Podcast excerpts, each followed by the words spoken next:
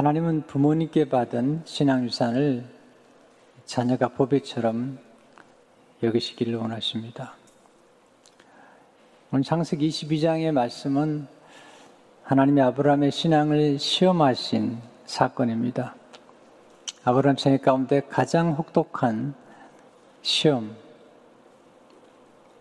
그는 어떻게 통과했는지 하나님이 그의 사랑하는 아들 독자 이삭을 모리아산에서 바치라고 말씀하십니다. 창세 22장 1절 2절을 보게 되면 그 일 후에 하나님이 아브라함을 시험하시려고 그를 부르시되 아브라함아 하시니 그가 이르되 내가 여기 있나이다. 여호와께서 이르시되 내 아들 내 사랑하는 독자 이삭을 데리고 모리아 땅으로 가서 내가 내게 일러준 산한산 거기서 그를 번제로 드리라. 하나님 가끔 우리 신앙을 시험하시죠. 우리 신실함의 질, 우리가 얼마나 하나님 앞에 신실한지, 또 우리가 하나님을 향한 사랑이 얼마나 깊은지 시험을 하시는 거죠. 이건 굉장한 시험이죠. 아브라함이 100세가 됐을 때 낳은 아들이에요. 이 아들이 아니라 손자와 같죠. 손자와 손녀를 키워본 분들은 무슨 말씀인지 아실 거예요. 얼마나 사랑스럽겠어요.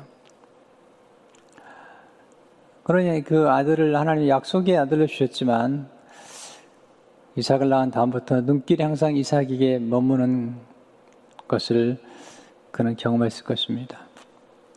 하나님이 이삭을 보시다가 좀 걱정이 되셨어요. 왜냐하면 하나님을 바라보던 이삭, 아, 아브라함이 이제 하나님보다는 이삭을 바라보고 그리고 이삭에 대한 염려와 이삭에 대한 집착이 점점 깊어진 것을 예, 보셨던 것입니다. 하나님께서 이해가 안 되는 시험을 내신 거죠. 약속의 자녀. 하나님이 선물로 주신 자녀를 바치라는 것입니다. 표현이 좀 가혹해요. 이제를 보시면 내 아들, 내 사랑하는 독자 이삭을 번제로 드리라. 하나밖에 없는 아들이죠. 이스마엘을 내보는 다음에 이삭은 예, 독자가 된 거죠. 아브라함이 시험을 잘 통과해요. 3절 소절을 보시면 아브라함이 아침에 일찍 일어나 나귀의 안장을 지우고 두 종과 그의 아들 이삭을 데리고 번제에 쓸 나무를 쪼개 가지고 떠나 하나님이 자기에게 알려주신 곳으로 가더니 제 3일에 아브라함이 눈을 들어 그곳을 멀리 바라본지라 이 아브라함이 종들에게 이르되 너희는 나귀와 함께 여기서 기다리라. 내가 아이와 함께 저기 가서 예비하고 우리가 너희에게로 돌아오리라 하고. 아, 그러나 우리는 이, 이 말씀 배경에 아브라함이 얼마나 아, 깊은 고민을 했을지 좀 생각해 볼 필요가 있죠.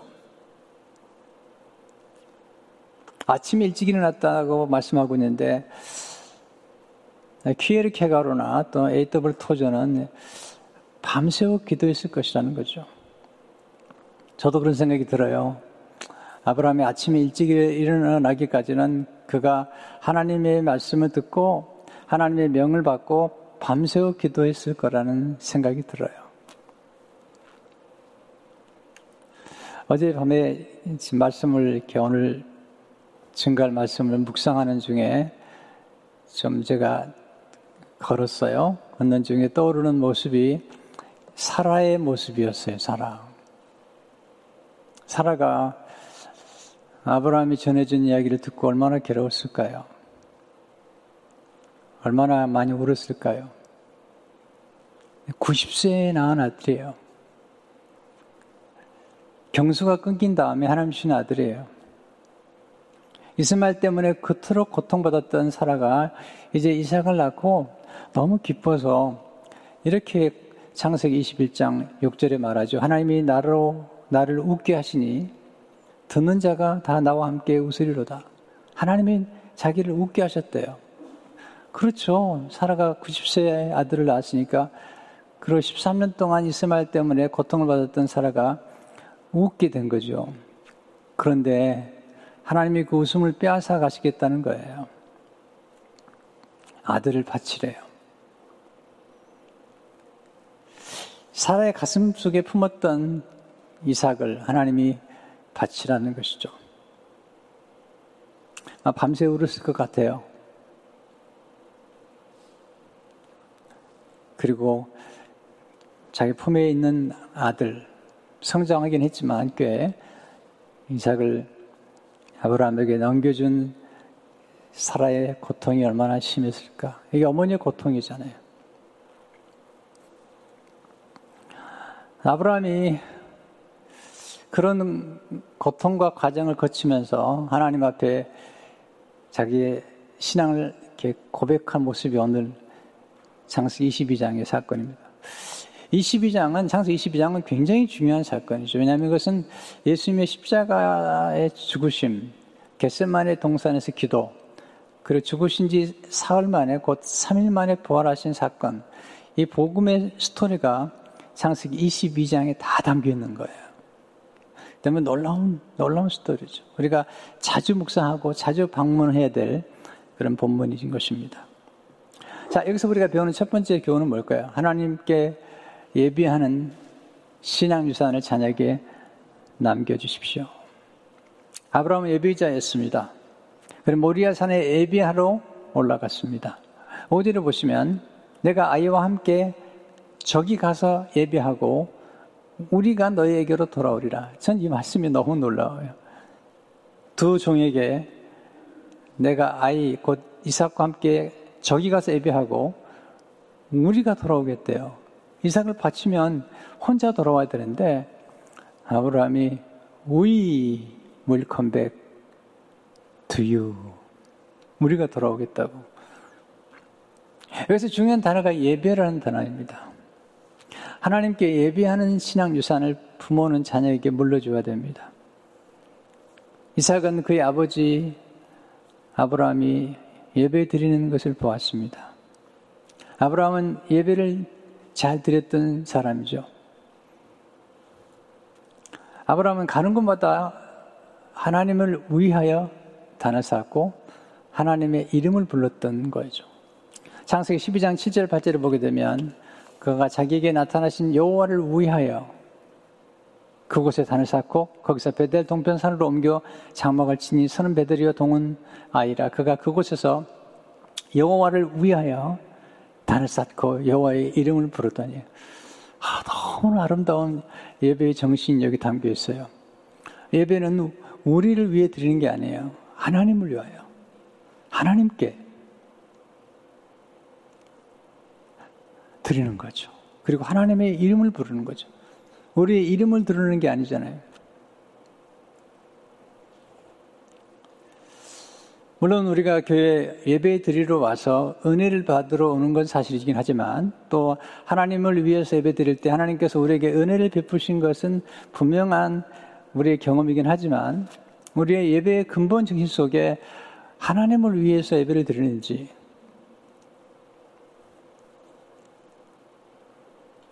가는 곳마다 하나님의 이름을 부르고 하나님을 찬양했던 것입니다. 창세 13장 18절도 보면 예, 아브라함이 장막을 옮겨 헤브론에 있는 마물의 상수숲을 이르러 거주함에 거기서 여호와를 위하여 재단을 쌓았더라. 그는 가는 곳마다 이주하는 곳마다 예배를 드렸어요. 마치 신앙 깊은 성도들이 이사할 때마다 목회자를 초청해서 하나님 앞에 예비했던 것이 우리 한국교회의 소중한 전통 중에 하나지 않습니까? 네, 이사 예배. 또는 사업체를 새로 시작할 때 또는 장소를 옮길 때 하나님께 예배를 드리는 그 모습. 그게 진정한 또 하나의 아브라함의 신앙의 모범을 따라간다고 볼 수 있겠죠. 여기서 우리가 배우는 놀라운 원리가 있습니다. 하나님은 예배를 소중히 여기는 사람의 생애를 존귀하게 만들어 주십니다.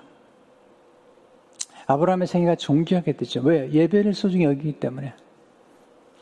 또한 하나님의 이름을 높이는 사람의 이름을 높여 주시죠. 아브라함은 가는 곳마다 하나님의 이름을 불렀습니다. 하나님의 이름을 존귀케 만들었습니다. 그래서 아브라함의 이름을 높여 주셨습니다. 하나님께 드린 예배를 하찮게 여기는 사람의 인생은 하찮게 됩니다. 대표적인 예가 사울왕이죠. 사울왕은 하나님께 드린 예배를 하찮게 여겼어요. 제사장을 통해서 예배 드려야 되는데 자기 마음대로 예배를 드렸어요. 하나님이 그 인생을 하찮게 만들어 버렸어요. 엘리와 두 아들도 마찬가지죠. 하나님께 드린 예배를 하찮게 여기는 사람들의 인생은 하찮아지는 거죠. 이삭은 아버지가 예배 드리는 것을 보았습니다. 아버지가 예배를 드릴 때마다 어린 양을 번제로 드리는 것을 보았습니다. 근데 모리아 산에 올라갔는데 이삭이 아버지를 보니까 평소와 좀 달라요. 분명히 네, 불과 칼은 준비되어 있는데 나무도 준비되어 있는데 어린 양, 번제로 드릴 어린 양이 보이지 않는 것입니다. 그래서 아들이 묻죠. 6절에서 8절을 보시면 아브라함이 이에 번제나무를 가져다가 그의 아들 이삭이 지우고 자기는 불과 칼을 손에 들고 두 사람이 동행하더니 이삭이 그 아버지 아브라함에게 말하되 내 아버지여 하니 그가 이르되 내 아들아 내가 여기 있노라. 이삭이 이르되 불과 나무는 있거니와 번제할 어린 양은 어디 있나이까? 아브라함이 이르되 내 아들아 번제할 어린 양은 하나님이 자기를 위하여 친히 준비하시리라 하고 두 사람이 함께 나아가서 놀라운 놀라운 질문에 놀라운 선포죠. 믿음의 선포죠. 8절을 보시면 내 아들아 번제할 어린 양은 하나님이 자기를 위하여 친히 준비하시리라. 하나님이 준비하실 거라고 고백하잖아요. 얼마 전에 고 장덕신 권사님 매 천국 환송 예배를 드렸습니다.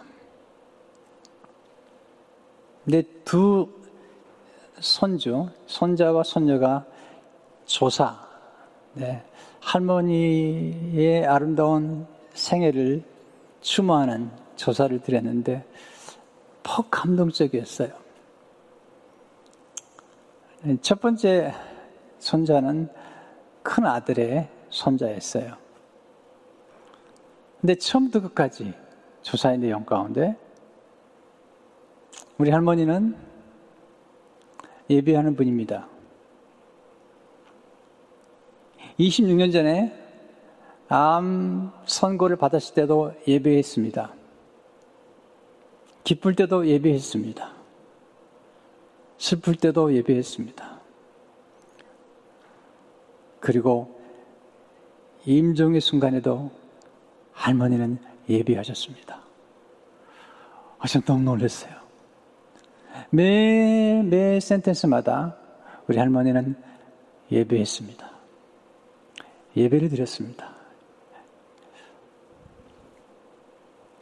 큰 따님의 딸이죠. 손녀. 손녀가 조사를 하면서 남긴 말, 뭐 여러 가지 좋은 얘기가 있지만 할머니는 신앙의 유산을 남겨주셨습니다. 제가 감동을 받은 까닭은 뭐냐면 선주들이 할머니의 신앙을 보고 그 신앙의 유산을 예배가 얼마나 아름답고 소중한 것인가를 보았고 경험했고 그리고 그 유산을 이어받았다고 고백하는 것을 보았습니다. 선녀가 그런 얘기 하더군요. 목사님, 제가 지금까지 성장하면서 믿음은 가졌지만 조금의 의혹이 있었습니다. 이번에 어, 할머니의 소천 과정을 통해서 제 안에 있는 의혹이 완전히 사라졌습니다. 예배, 우리의 자녀들이, 우리의 손주들이 우리의 모습을 볼 때 우리 할머니, 할아버지는 우리 어머님, 아버지는 예배하는 분이셨어요. 두 번째로, 하나님을 경외하는 신앙유산을 자녀에게 남겨주십시오. 하나님의 예배는 하나님을 경외함이 있죠. 아브라함은 하나님을 경외한 까닭에 그의 사랑하는 아들 독재 이삭을 번제로 드립니다. 9절에서 12절 보세요. 하나님이 그에게 일러주신 곳에 이른지라 이 아브라함이 그곳에 재단을 쌓고 나무를 버려놓고 그의 아들 이삭을 결박하여 재단 나무 위에 놓고 손을 내밀어 칼을 잡고 그 아들을 잡으려 하니 여호와의 사자가 하늘에서부터 그를 불러 이르시되 아브라함아 아브라함아 하시는지라? 아브라함이 이르되 내가 이게 있나이다 하매 사자가 이르시되 그 아이에게 내 손을 대지 말라. 그에게 아무 일도 하지 말라. 내가 내 아들 독자까지도 내게 아끼지 아니하였으니 내가 이제야 내가 하나님을 경외하는 줄을 아노라. 이 경외라는 단어는 하나님을 존귀 여기는 겁니다. 예배라는 단어와 함께 경외라는 단어가 아주 중요한 단어예요. 하나님을 존중하는 것이죠. 하나님을 가장 가치 있게 여기는 것입니다. 우리 삶의 최우선순위에 두는 것, 이게 경외함이죠. 경외하면 또첫 번째 하나님을 경외하는 것은 가장 소중한 것을 드리는 것입니다. 12절 보시면 하나님의 칭찬이에요. 내가 내 아들 내 독자까지도 내게 아끼지 아니하였으니 이 말씀하신 까닭은 2000년 후에 하나님 아버지께서 머리를 위해서 자기 아들까지도 아끼지 아니하시는 2000년 후의 사건을 하나님 아버지가 생각하시는 거예요. 지금 아브라함은 하나님 아버지의 모습을 지금 미리 재현하고 있는 것이죠. 하나님 아버지께서 자기 아들 독생자 예수 그리스도까지도 아끼지 아니하시고 우리 모든을 위해서 내어주신 그 하나님 아버지께서 그런 믿음의 사람을 만난 것이죠.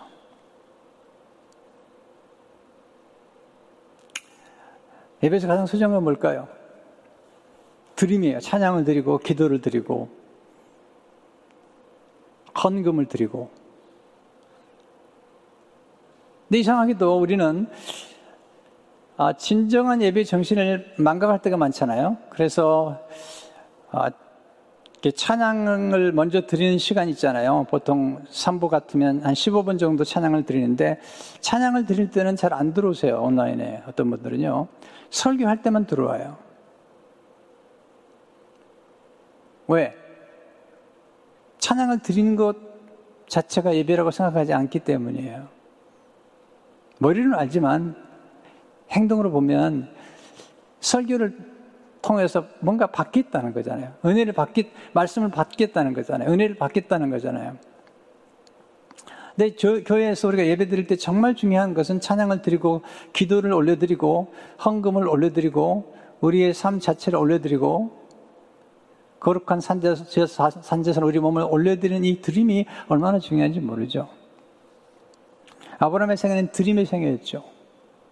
물론 하나님께서 아브라함을 축복하셨어요.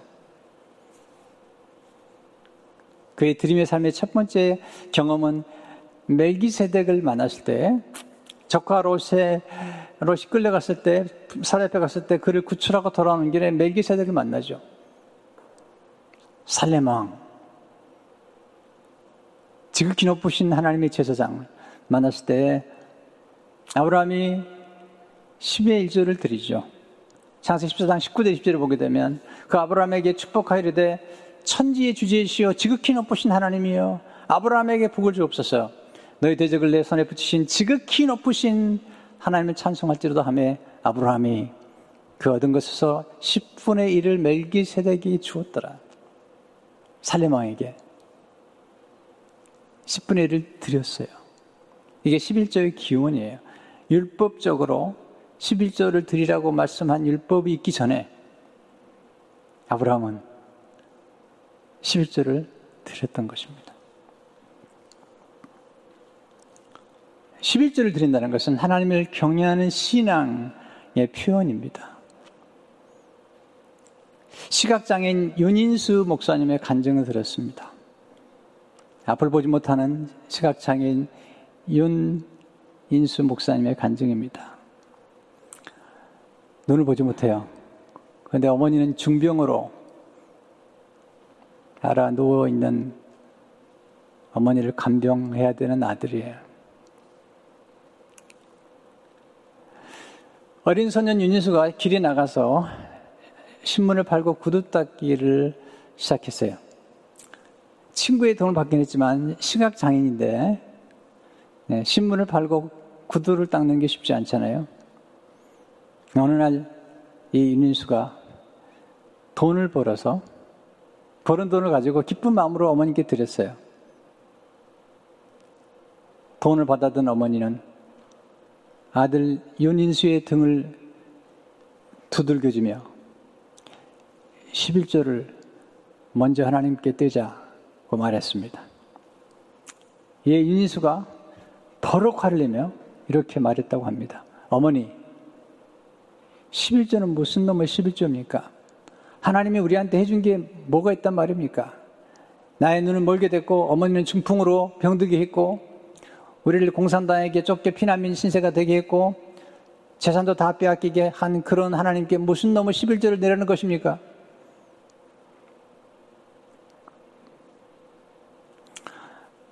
병든 어머니가 어린아이들의 손을 잡고 이렇게 고민했다고 합니다. 인수야, 고향 잃어버린 것도 한스럽고, 집 잃어버린 것도 온통하고, 건강 잃어버린 것도 서러운데, 하나님까지 잃어버리고, 믿음까지 잃어버리면 우리에게 뭐가 남겠니?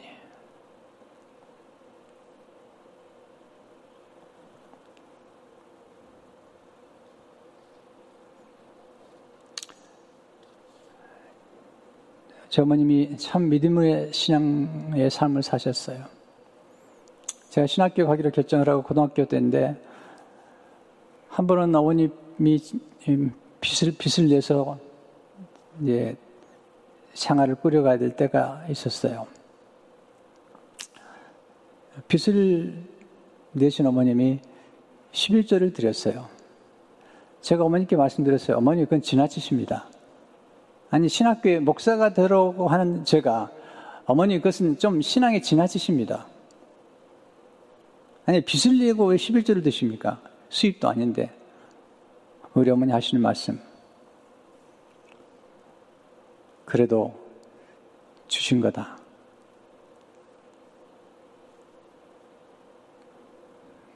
그리고 두 말씀이 없으셨어요.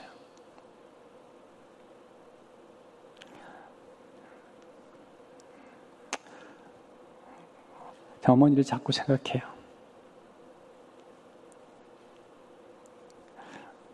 그 어머니의 신앙 유산이 저를 만들었기 때문이에요. 빚을 내도 11조를 드렸던 어머니의 신앙. 똑똑하지 않은 아들을 향하여 짧게 말씀하셨어요. 두 번째, 하나님을 경외하는 것은 하나님 말씀에 순종하는 것입니다. 18절을 보세요. 내가 나의 말을 준행하였습니다 하셨다 하니라. 이 준행이란 말이 공동 번역은 충성이라고 그랬어요.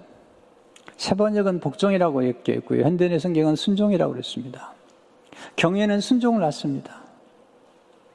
하나님은 아브라함의 명령에 순종했습니다. 여기서 배우는 중요한 원리가 있죠. 성숙한 믿음은 하나님의 말씀에 순종으로 반응하는 것입니다. 순종이란 하나님의 말씀을 듣고 실천하는 것입니다. 아브라함은 하나님의 말씀을 준행했습니다. 순종은 하나님의 말씀에 청정함으로 시작됐습니다. 내가 내게 지시할 땅으로 가라. 아브라함은 하나님 말씀을 청정했습니다. 어디서 누구를 본제로 드릴지를 말씀하실 때 그 말씀 청정하고 그대로 순종했습니다. 순종이 참 좋아요.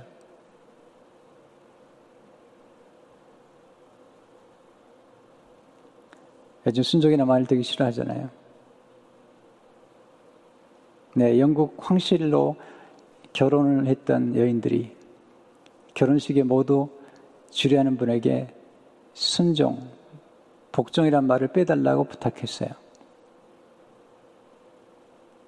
네, 다이애나 왕자비도. 헤리스 그분의 부인 되시는 분도. 슬픈 일이죠. 여러분, 순종은 큰 복을 낳습니다. 순종은 사랑받는 비결입니다. 순종은 쓰임받는 비결입니다.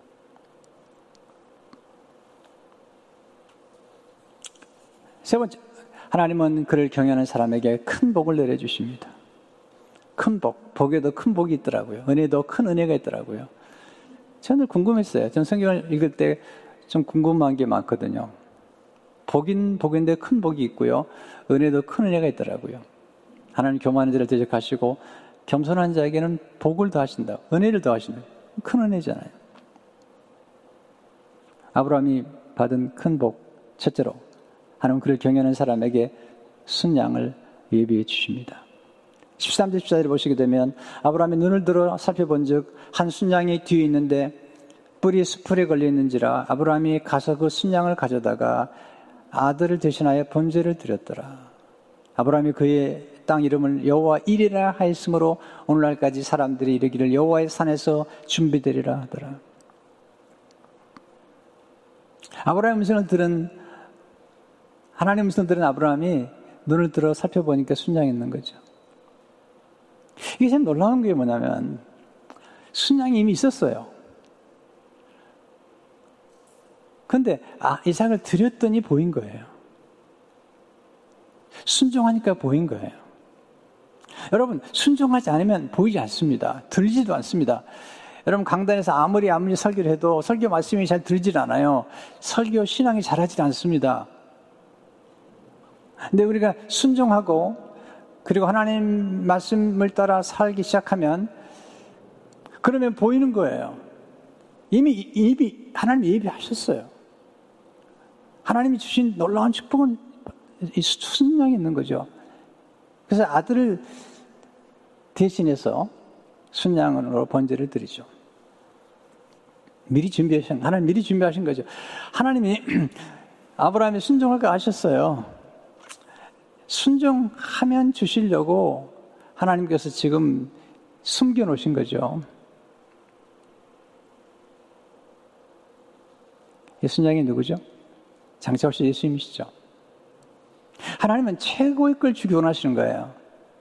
아브라함은 자꾸 최고의 것을 주시기 원하시는 하나님의 뜻과 역행할 때가 많았어요. 하나님은 이삭을 주시겠다고 그랬거든요. 그런데 아, 조카로 오시면 됩니다. 하나님 아니라는 거죠.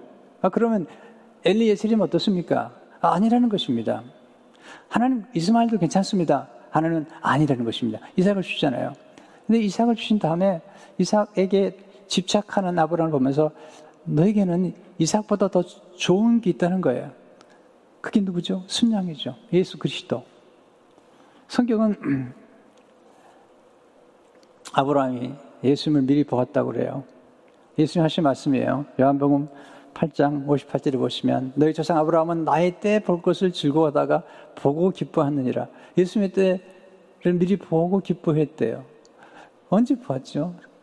아브라함이 예수님의 때를 본 건 제가 볼 땐 두 가지인데 창세기 14장에 나오는 멜기세덱이에요. 지극히 높으신 하나님의 주상 살레망, 네, 평강의 왕, 의의 왕, 에루살렘 왕. 또 하나는 순양이죠. 예수 그리스도, 장차 오실 예수 그리스도의 모습을 보는 것입니다. 그리고 하나님은 아브라함 이삭을 바친 걸 보면서 하나님이 친구하자고 그래요. 왜? 장차 독생하신 예수 그리스도를 우리에게 내어주실 하나님 아버지의 마음을 가장 먼저 알았던 사람이 누굴까요? 아브라함이죠. 아브라함이 진짜 드린 거예요. 언제 드렸을까요? 언제 드렸냐면 모리아 산을 떠나기 전에 드렸어요. 이미 모리아 산을 떠나기 전에 아브라함 마음속에 이삭은 죽었어요. 그렇지 않으면 드리지 못해요. 저는 이 그림 속에서 모리아 산을 떠나기 전날 밤에 밤을 새워 기도했던 아브라함이 겟셋만의 동산에서 예수님께서 십자가를 치기 전 그 기도의 모습과 똑같다는 생각이 들어요. 그리고 아브라함이 밤새워 기도할 때에 몰래 숨어서 흐느꼈던 사라의 눈물을 저는 보는 것 같아요.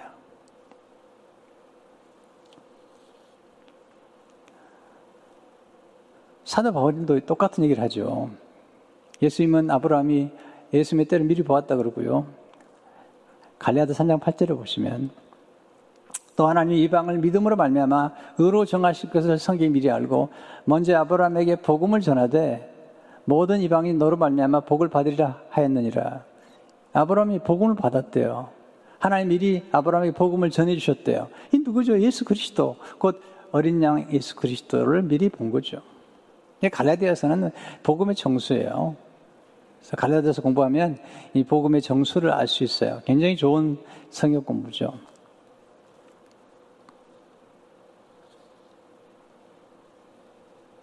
율법이 오기 전에 복음을 받은 사람이 아브라함이죠. 둘째로 하나님은 그를 경외하는 후손에게 큰 복을 주십니다.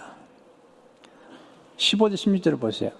이게 두 번째 하나님께서 반복해서 주시는 복이죠. 여호와 사자가 하늘에서부터 두 번째 아브라함 불러 이르실 때 여호와께서 이르시기를 내가 나를 가리켜 맹세하노니 내가 이같이 행하여 내 아들을 내 독자도 아끼지 아니하신즉 내가 내게 큰 복을 주고 내 씨가 크게 번성하여 하늘의 별과 같고 바닷가의 모래와 같게 하리니 내 씨가 그 대적의 성문을 차지하리라. 또 내 씨로 말미암아 천하 만민이 복을 받으리니 이는 내가 나의 말을 준행하심이라 하셨다 하니라. 하나님 두 번째 나타나셨어요.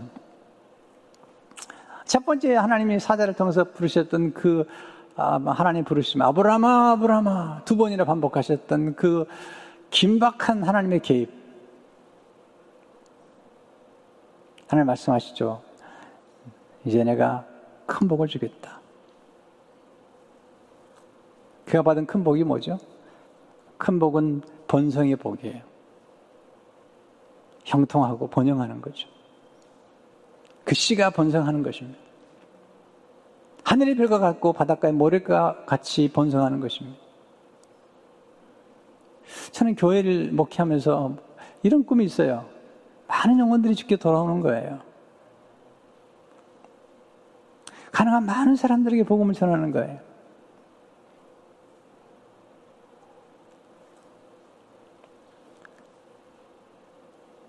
큰 복은 승리의 복이에요, 승리의 복. 그 시가 대적의 성문을 찾으리라, 대적의 성문.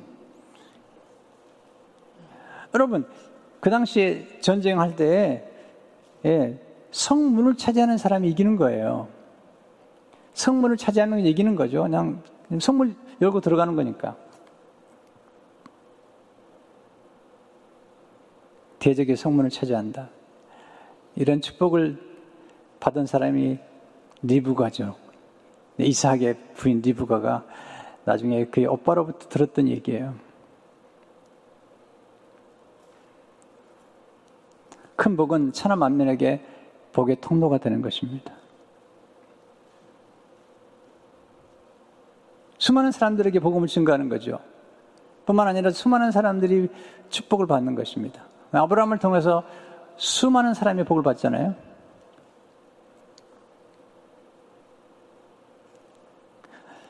고 장덕신 권사님의 아들 이제 유품을 정리하다가 어머니가 남긴 유품 가운데 하나를 제가 소개받게 됐어요.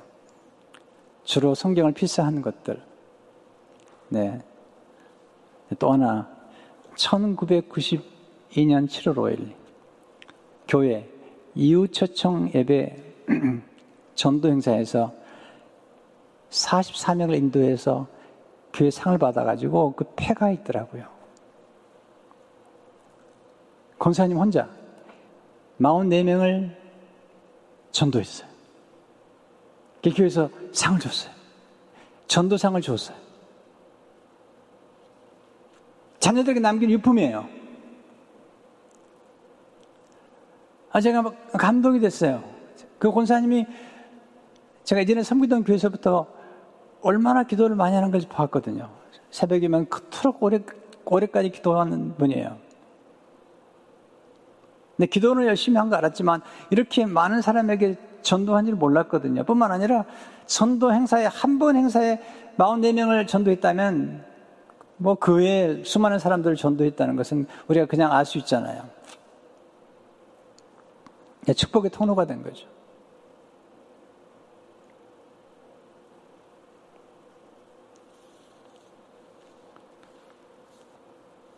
예수님께서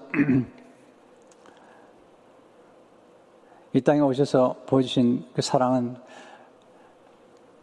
곧 아브라함이 이삭을 바친 그 사랑과 같은 사랑이죠. 여기서 말하는 내 시가라는 말은 첫째는 이삭이고요. 둘째는 예수님이세요. 예수님이 2000년 후에 모리아산, 모리아산은 예루살렘이 예루살렘. 그 모리아산의 역대사 3장에 보면 솔로몬의 성전이 세워지죠. 그래서 예수님 오셔서 그 예루살렘에서 죽으셔요. 베들레헴에 태어나지만 예루살렘에서 죽으시고 그리고 사흘 만에 부활하셨죠. 그러니까 아브라함이 보세요. 아브라함이 모리아 산에 올라가서 돌아올 때가 3일 만에 돌아오거든요. 아니, 3일 만에 가죠. 거기까지. 자, 그러니까 자, 자, 자 보세요. 이게 음, 모리아 산에 올라가기 전에 아브라함이 기도하신 사, 기도한 사건과 그다음에 모리아 산까지 가서 하나님께 이삭을 드렸는데 이삭 대신에 순양을 바치고 이삭을 데리고 다시 돌아오는 그 그게 부활을 경험하는 거거든요. 이삭이 부활을 경험한 거죠.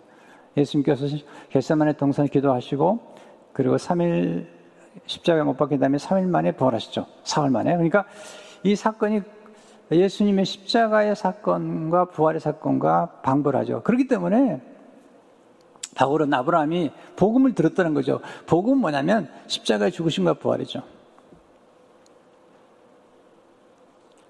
예수님은 하나님 아버지를 경외하는 마음으로 십자가를 지셨습니다. 성경에 보면요. 하나님을 경외함이 얼마나 큰 축복인가 사실은 아주 많이 강조해요.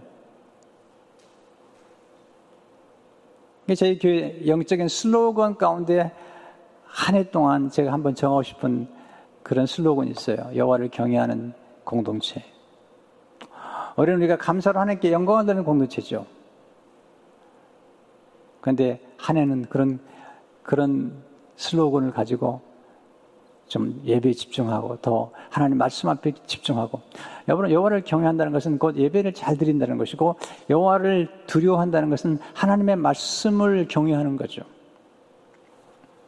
여기서 배우는 놀라운 교훈이 있죠. 하나님의 경외함이 보배예요. 보배. 이사야 336절을 보시면 여호와를 경외함이 내 보배니라. 또한 하나님의 경외하면 부족함이 없어요. 시편 33편 9절을 보시면 너희 성도들아 여호와를 경외하라 그를 경외하는 자에게는 부족함이 없도다. 여호와를 경외하는 게 생명의 셈이죠. 잠언 14장 27절의 말씀. 여호와를 경외하는 것은 생명의 셈이니. 아브라함은 시험을 잘 통과했어요. 그리고 더 깊은 차원으로 들어가고 그리고 완전한 자유를 경험하게 돼요. 이제는 이삭에 집착하지 않아요. 이삭은 이미 하나님께 바친 거예요. 하나님 놀라우신 분이에요. 드리면, 드릴 때 우리가 비우잖아요. 드리면 하나님께서 돌려주실 뿐만 아니라 복리로 더 큰 축복으로 돌려주시는 거예요. 이게 예배의 원리와 드림의 원리예요.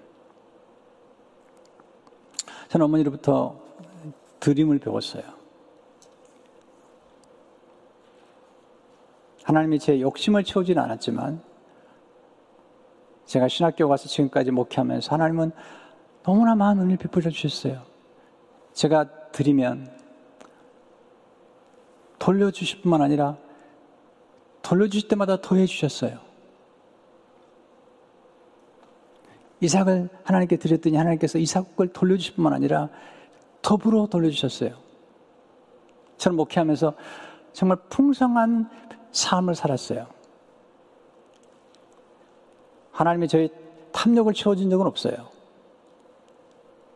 그렇지만 제 삶에 필요한 모든 것들은 그리고 제가 섬기는 교회, 제가 섬겨왔던 교회들 다 복을 받았어요. 항상 부응했어요. 네, 늘 파킹량이 부족해서 문제였어요. 지금은 시대가 좀 바뀌긴 했지만 하나님은 늘 그런 은혜를 베풀어 주셨어요. 우리가 드리면 끝나는 게 아니에요. 드림이 새로운 시작이죠. 사르밧 과부가 마지막 통의 기름, 가루와 병의 기름을 가지고 그걸 드렸더니 새로운 시작이 전개가 된 거죠.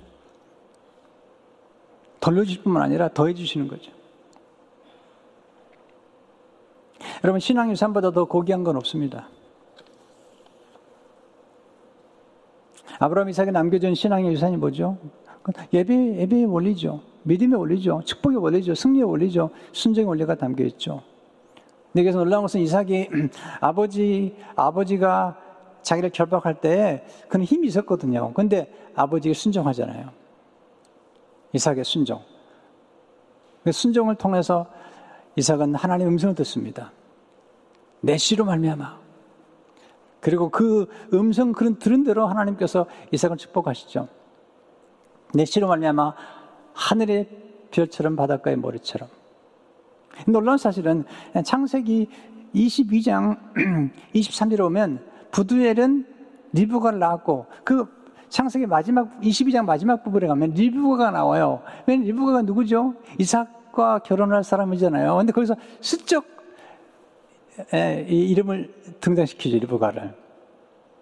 그래서 이삭과 리브가 만나서 네, 야곱을 낳고 이사 에서를 낳고 야곱이 열두 아들을 낳고 그리고 그 중에 요셉이 그 중에 유다가 예수 모시죠.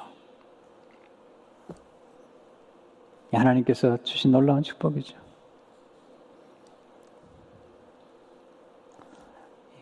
이삭은 아버지가 하는 말씀을 믿어요. 이해하지 못한 두 가지 말씀 믿었어요. 첫 번째가 5절의 말씀이죠. 내가 이와 함께 저희 가서 예배하고 우리가 너에게 돌아오리라. 이삭은 이걸 들었어요. 우리가.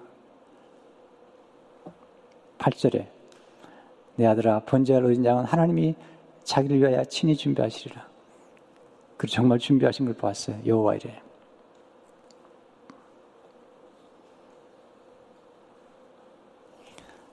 아브라함이 돌아온 날 얼마나 기뻤겠어요. 얼마나 감사했겠어요. 네, 집에서 기다린 사라가 얼마나 기뻐했겠어요. 하나님께 드려버렸던 사라 눈물을 흘리며 지냈던 사라가 아브라함과 함께 돌아온 이삭이 돌아오자마자 사라의 품에 안길 때 이삭을 끌어안고 사라가 얼마나 행복했을까? 얼마나 기뻐했을까? 예수님의 어머니 마리아가 십자가에 못 박혀 죽는 아들을 보면서 얼마나 가슴 아파했을까요? 내 삶 안에 다시 부활한 예수 그리스도를 다시 만났을 때 그 마리아가 얼마나 기뻤을까요?